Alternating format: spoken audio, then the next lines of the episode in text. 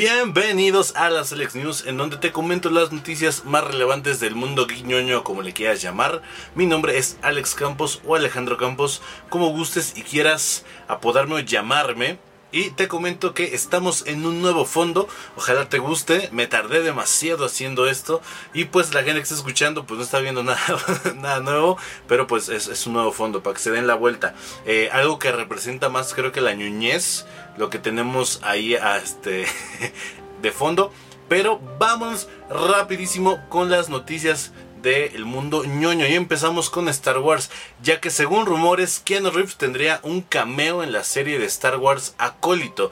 Recordemos que esta serie va a abarcar una historia o parte de la historia de la Alta República, que es muchos, muchos, muchos, muchos años antes de todo lo que pasó con Skywalker. Y pues muchos queremos que este actor interprete a Darth Revan o Darth Revan que este pues es un personaje muy cool, pero es de, Star Wars Legends. Como tal nos ha metido al canon actual desde que lo compró Disney.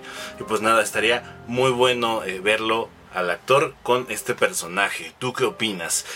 De ahí vamos con noticias que tienen que ver con Superman Legacy. Así es, camino a Superman Legacy. Y en una tenemos que Daniel RPK asegura que se consideró para el papel de Jimmy Olsen a Skyler Gisondo este actor que igual es pelirrojo como Jimmy Olsen en los cómics, pues bueno, se quedó a nada de ser Jimmy Olsen. Esto porque empezó la huelga de escritores y actores. Se espera que cuando se solucionen estos problemas entre los estudios y los escritores y actores, pues se anuncie oficialmente a este actor como Jimmy Olsen. Y me tiene muy feliz porque James Gunn lo está haciendo todo muy clásico, muy cómic, como a mí me gusta. Y pues espero que tú también estés viendo esta película porque Boss Logic también compartió un arte conceptual basándose en la película de Superman Legacy y podemos ver a lo que posiblemente sea el villano de la película ¿Quién es Brainiac? Si tú no sabes, en Man of Steel 2 se planea usar a Brainiac como villano principal y aparecería Supergirl. Posiblemente un poco de esta idea de Man of Steel 2 se tome para Superman Legacy, aún no lo sabemos. De ahí nos vamos con Marvel, ya que sacaron un nuevo póster de Loki temporada 2 en donde podemos ver a Loki encima de un reloj representando como que las horas y sus diferentes versiones que ha tenido. Se ve muy muy cool el, el, póster y pues este año sale Loki temporada 2 y la estoy esperando con muchas ansias más porque es un póster muy bonito. Eh, si tú no lo puedes ver pues ya te lo describí y está muy muy chido, muy old school. Después de eso vámonos con que se lanzó el libro de arte conceptual de Spider-Man No Way Home y salieron varios artes conceptuales de lo que pudo haber sido la película. Tenemos a Otto Octavius, a Lagarto, pero los que más llaman la atención es el de Ned usando el planeador del Duende Verde. Esto posiblemente haciendo un guiño a su contraparte en los cómics. Y varios posibles trajes del Duende Verde, donde vemos a uno con pedazos de armadura de Iron Man, en otro pedazos de armadura de Elfo Oscuro, y se supone que esto lo conseguiría en Damage Control, y otros más normales, pero en sí mi favorito fue uno que tiene la capucha y los lentes de la máscara. Ese se me hace un duende verde muy, muy de cómic, no sé por qué no lo llevaron a cabo, pero pues hubiera estado muy, muy chido.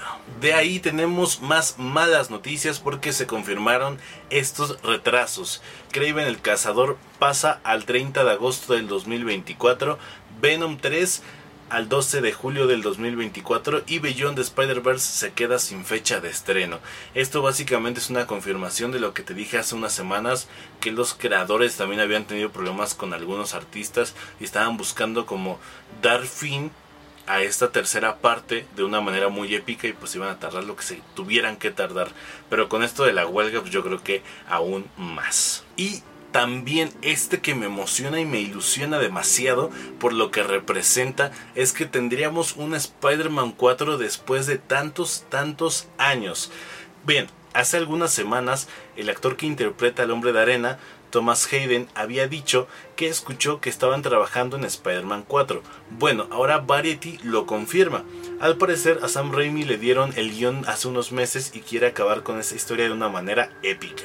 Veríamos a un Spider-Man cansado y viejo, y el villano de la película sería Craven quien llegaría ahí eh, después del final de su película. esta sería la primera película de un Spider-Man en el que pierde pero no morirá. Esto cobra aún más fuerza ya que en semanas pasadas han dicho que se busca director para Doctor Strange 3, cosa que es rara porque Sam Raimi ya estaba palabrado para esa película, pero según eh, rumores Kevin Feige lo quiere para Spider-Man 4 y pues obviamente él quiere hacer la película de Spider-Man 4. De ahí nos vamos a uno que también igualmente me ilusiona mucho, ya que se supone que sí se va a dar la pelea de Hulk y Wolverine. Esto porque se acabaron de dar las grabaciones de esta pelea ya que Mark Ruffalo grabó por separado su parte para evitar filtraciones. Con esto también se confirma que Evan Peters está en la película y con una de sus escenas épicas donde detiene el tiempo y se escucha música muy muy chida. Pero estos son rumores y se tienen que manejar con pinzas. Ya saben, sería emocionante que pasaran todos, pero obviamente ha de haber alguno pues que cambie en el transcurso del tiempo. La de Hulk y la de Wolverine sí creo que pasen.